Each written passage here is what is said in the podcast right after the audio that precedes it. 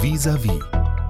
Der 27. Januar spielte innerhalb der Familie gar keine Rolle, weil unsere persönlichen äh, Feiertage, Festtage, Befreiungstage, Gedenktage waren völlig andere. Ein Festtag war der 27. Mai, als Mama aus Bergen-Belsen zurückgekehrt ist der 10. Juli, als das Haus, in dem sie versteckt wurden, das hohe Nest verraten wurde.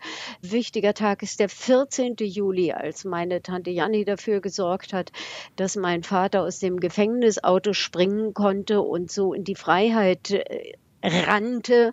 Derselbe Augenblick, in dem meine Schwester vom Widerstand sogenannt gekidnappt wurde. Das ist, meine Schwester war zweieinhalb Jahre alt, damit auch sie versteckt werden konnte. Der Tag, an dem äh, meine Großeltern ermordet wurden. Also der 27. Januar spielte eigentlich keine so große Rolle. Er war nur immer im normalen DDR-Alltag der erste Gedenktag in dieser ganzen Serie im Frühling, wenn ein Konzentrationslager nach dem anderen befreit worden ist. Das heißt, viele der Erinnerungen, der familiären Erinnerungen haben eben auch mit der Zeit im Widerstand, im Untergrund in Holland, im besetzten, von Nazis besetzten Holland zu tun. Ja. Sie selber sind jetzt später Schauspielerin gewesen in der DDR, mhm. haben mit mhm. jiddischen Liedern mit ihrer Mutter gemeinsam auf der Bühne gestanden und ihrem Vater auch.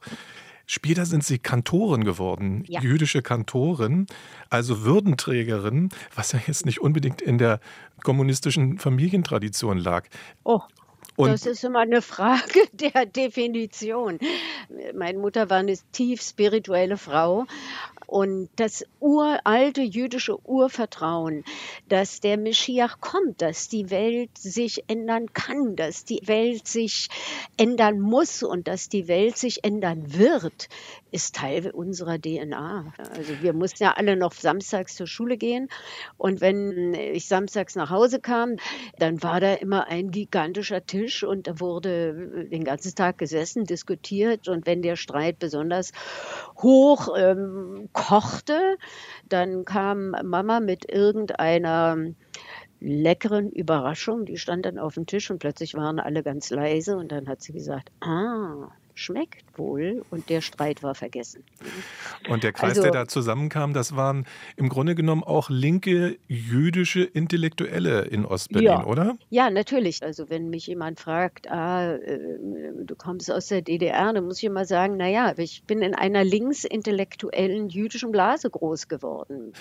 Mhm. Ich bin immer sehr beeindruckt von einem Foto, was Ihre Mutter zeigt. Von 1953 ist es aufgenommen mhm. im Grunewald, also am S-Bahnhof Grunewald. Heute ist ja. dort das Gedenkmal Gleis 17. Damals gab es das nicht, da gab es gar genau. nichts, genau. sondern mhm. da sind Ostberliner Juden häufig in der VVN, in der Vereinigung der Verfolgten des Naziregimes, organisiert hingegangen und haben von der Westberliner Polizei argwöhnisch beobachtet, gedacht, an die Pogrome, an die Deportationen. Und man mhm. sieht ihre Mutter mit geballter Faust da stehen, neben einem Westberliner Polizisten und ein jiddisches Partisanenlied singen.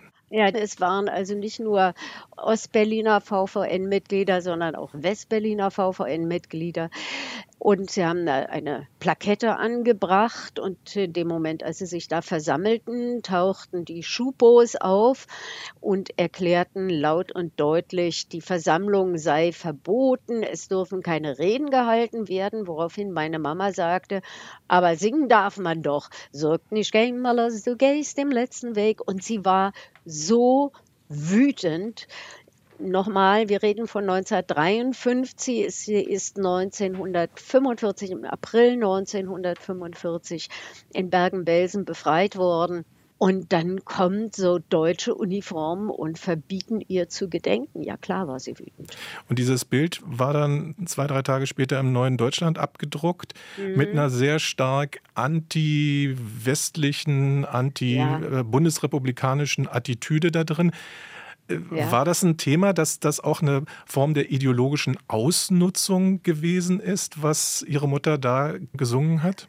Ja, die Diskussionen gab es natürlich immer. Wir befanden uns mitten im Kalten Krieg. Ja, das muss man klar und deutlich sagen. Es war eine sehr merkwürdige Situation von beiden Seiten. Und es gab vor allem einen Film, ein Tagebuch für Anne Frank, in dem meine Mama eine Rolle spielte. Das war ein klares Propagandastück gegen die Bundesrepublik, wo die Globkes in der Regierung saßen. Meine meine Mama hat 1959 in London für Women's Hour im BBC also so eine Frauensendung. Und dann fragte der Interviewer, wie können Sie als Jüdin in Deutschland leben? Und ihre Antwort war, ich lebe in der Deutschen Demokratischen Republik. Die Menschen in meiner Regierung haben dasselbe Schicksal wie ich hatte. Sie sind aus den Gefängnissen und den Konzentrationslagern wiedergekommen. Und hier irrte meine Mutter. Antisemitismus ja. gab es ja offiziell in der DDR nicht. Inoffiziell haben Sie ihn ja selbst auch am eigenen Leib erlebt. Na klar. Sie haben mit FDJ-Blauhemden in Thüringen äh, diskutiert und gemerkt, ja. wie stark das in den Köpfen drin war. Haben Sie den Eindruck, das ist auch eine Erklärung dafür, warum es so viel rechtsradikales Potenzial offensichtlich in den neuen Bundesländern gibt? Na gut, die gibt es in den alten Bundesländern genauso. Man will nicht nach Nordhessen gucken und so weiter. Beide Deutschländer waren Deutschländer. Beide Seiten der Menschen sind aus diesem verfluchten Krieg rausgekommen und waren natürlich stark beeinflusst.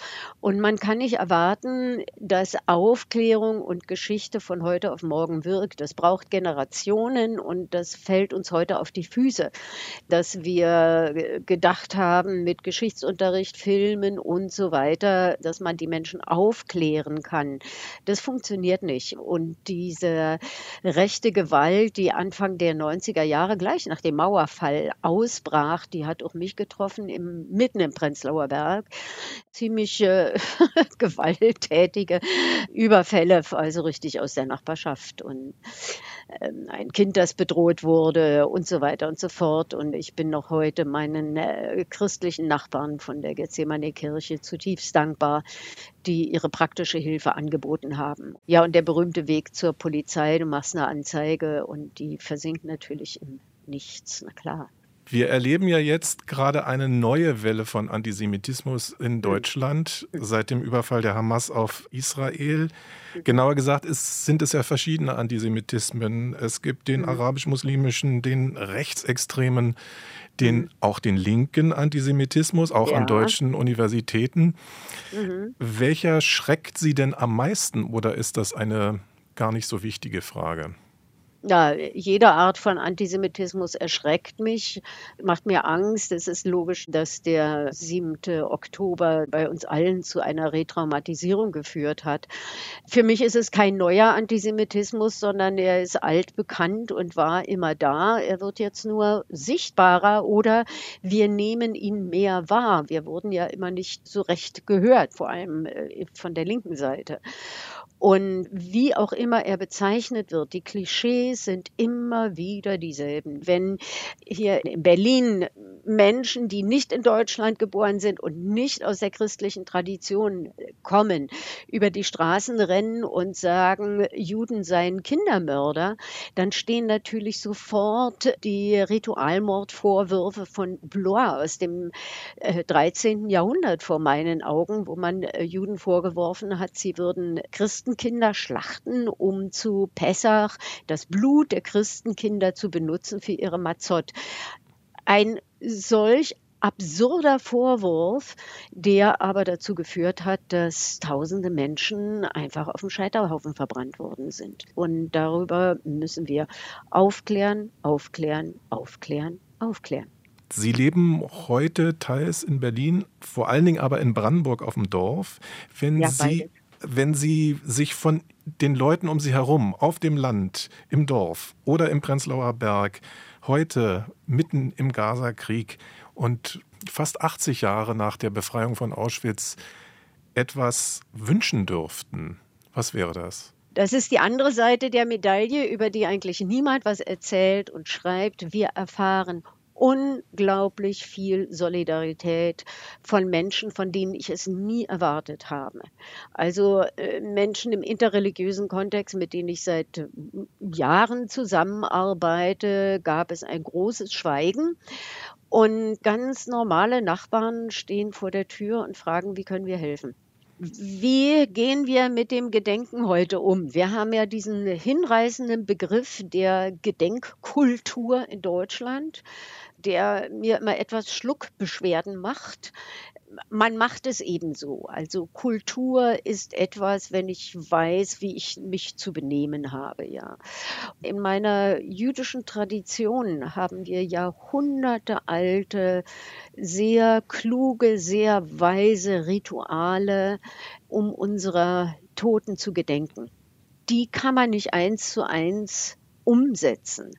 Jede Generation muss für sich selber neu herausfinden, wie man das Erinnern wachhalten kann. Ich verstehe die Experimente mit technischen Geräten, dass dann also virtuell ein Survivor wieder zusammengesetzt wird, damit er erzählen kann. Das ist alles ist eine Möglichkeit, aber eine andere Möglichkeit, die ich für die wichtigste halte, ist immer wieder Geschichten zu erzählen. Es gibt so viele Kinder, die genau wissen, wie sich Mobbing anfühlt. Da kann ich ansetzen in den Schulen und nicht damit, dass ich sie in irgendein Konzentrationslager führe und ihnen schreckliche Bilder zeigen. In der Welt, in der schreckliche Bilder 24 Stunden am Tag über die Medien auf die Kinder einprasseln, kann man sie damit noch erschüttern. Geschichten müssen wir erzählen. RBB 24 Inforadio vom Rundfunk Berlin-Brandenburg.